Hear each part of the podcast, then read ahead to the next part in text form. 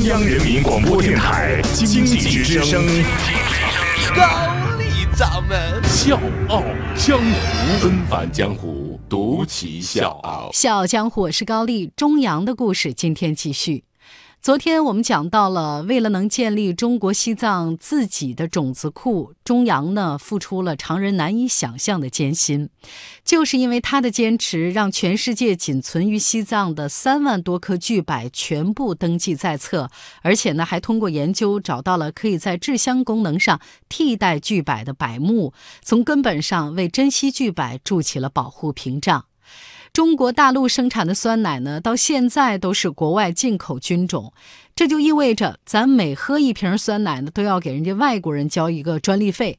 那中阳呢，就找到了一种特殊的种子酸奶菌种的食物样本，有了它，中国人呢就能培养出自己的酸奶菌种。再有呢，就是特别不起眼的香柏，经过他的研究，就发现有很好的抗癌效果，而且呢，还最终通过了美国药学会的认证。所以各位也不难听出来，西藏的每一个特有物种对国家乃至全人类来说都是无价之宝。而中央在西藏十六年的时间里，艰苦跋涉将近五十万公里，采集上千种植物的四千多万颗种子，彻底填补了世界种质资源库没有中国西藏种子的空白。二零一零年上海世博会，英国馆的种子殿堂让人惊叹不已。可是大多数人都不知道，这里面百分之四十的种子都是由中阳提供的。中阳采集的四千多万颗种子可以存放一百到四百年不等，每一粒种子都可能在百年之后为全人类带来福祉和希望。中阳说：“生物学就是这样的一门学科，我们所做的可能就是一天到晚采种子，眼前看不到任何经济效益，一辈子可能也不一定能看到它的用途。但是，他们一百年之后，那就完全不一样了。采集种子就是为了应对全球变化。假设一百多年之后还有癌症。”假设那个时候大家发现有一种植物有抗癌作用，然而由于气候的变化，这个植物已经没有了。那那个时候大家发现了我们曾经采集来的种子，那这个植物不就可以恢复了吗？也许有人说，如果一百年以后这个种子根本就没有用了呢？中阳说：“那我更期待看到种子没有用的那一天，这就说明那个植物还在，那该多美好啊！”不但是救火种子，他还帮助西藏大学创造了一个又一个的第一，申请到第一个生态学博士点，培养了藏族第一个植物学博士，在进化生物学这些研究方面，西藏和日本、欧美鼎足而立。中阳呢，还带出了西藏第一个生物学教育部创新团队，带领西藏大学生态学科入选国家双一流学科名单。不但是填补了西藏高等教育的系列空白，还把西藏大学生物多样性研究也成功的推向了世界。所以各位啊，从昨天到今天，大家不难听出，中阳他想做的事情太多太多了。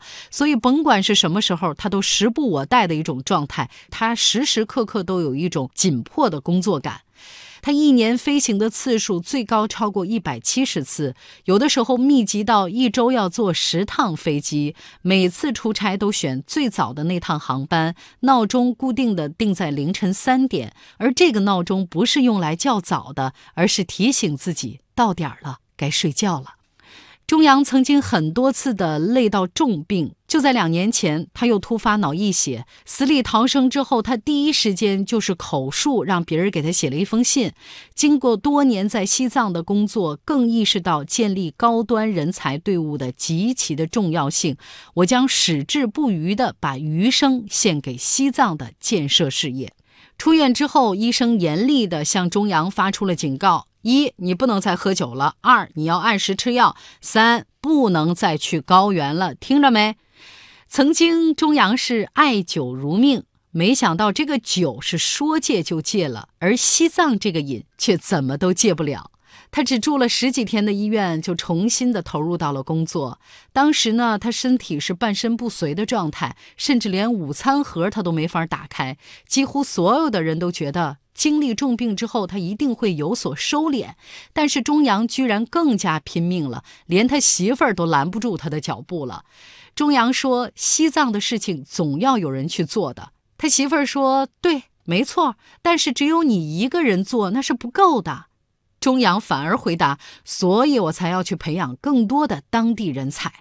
高原反应的危害五到十年之后就会显现。中阳知道自己不可能活得太久，他只希望老天能再给他十年时间。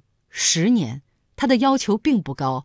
然而，一场突如其来的车祸，残酷地夺走了中阳全部的梦想。”我是吴伯凡，邀请你在微信公众号搜索“经济之声笑傲江湖”，记得点赞哦。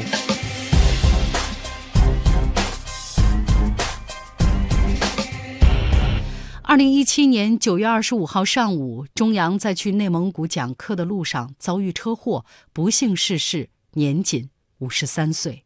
而就在车祸发生前不久，他刚刚去过西藏最偏远的一所希望小学。本来呢，去那儿是做科普讲座的，但是当他看到学校破败的那个样子的时候，他就马上表示要捐十万块钱。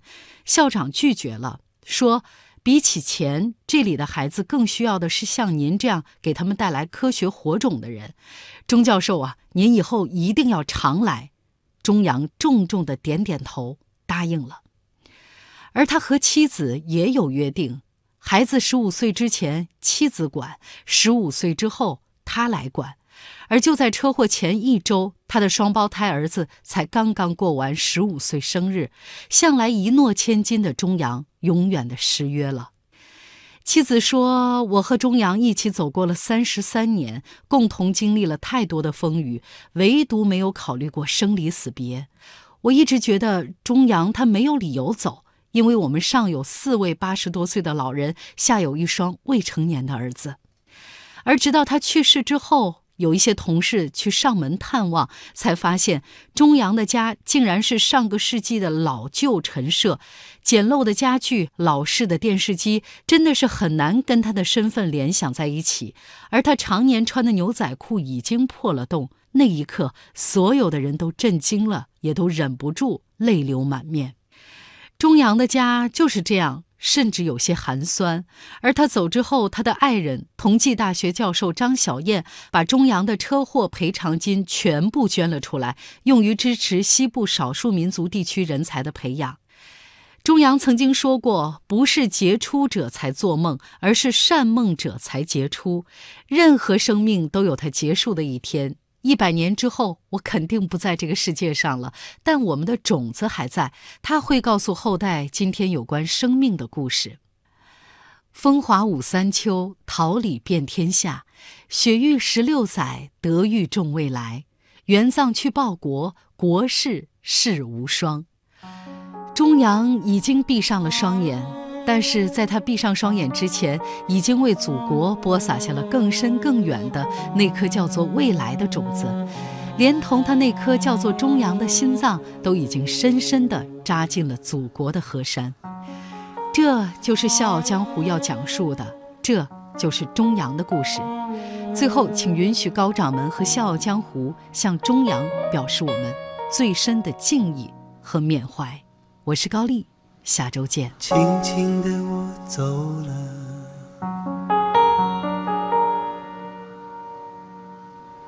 正如我轻轻的来，我轻轻的招手，作别西天的云彩。